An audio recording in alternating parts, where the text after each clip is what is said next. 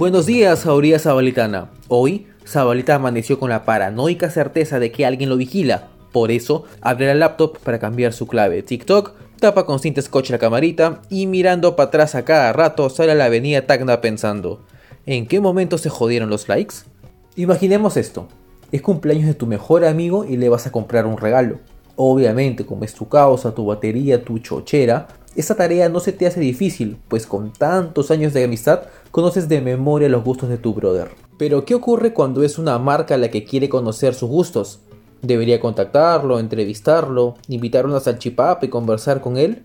Pues nada de eso. Lo único que tiene que hacer la marca para conocer mejor que tú a tu amigo es analizar su historial de comportamiento en redes sociales.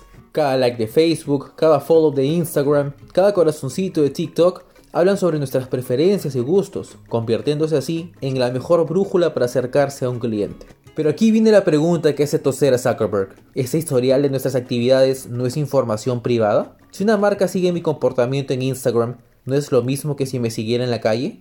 Pero bueno, mientras estos temas siguen balanceándose entre lo legal, lo ético y lo moral, quienes se pusieron las pilas al toque en este sentido y están armando la madre de todas las jugadas marqueteras fueron la gente de TikTok, Oracle y Walmart. Simplemente imaginen esto. El supermercado más grande de Gringolandia se está uniendo a la red social de mayor crecimiento y una de las empresas más importantes en manejo de data. ¿Para qué? Pues para dar inicio a una nueva era en la monetización de redes sociales, algo que jamás se había visto. Claro, TikTok le sopla tu data, Oracle se encarga de trabajarla y Walmart te vende los productos. Jugadón redondo. Pero, ¿y la privacidad? Bien, gracias. Ahí les manda saludos. Como vemos, mis queridos navegantes abalitanos, al parecer la batalla por conservar nuestra privacidad digital está a punto de perderse, y eso nos enfrenta a una reflexión aún más profunda.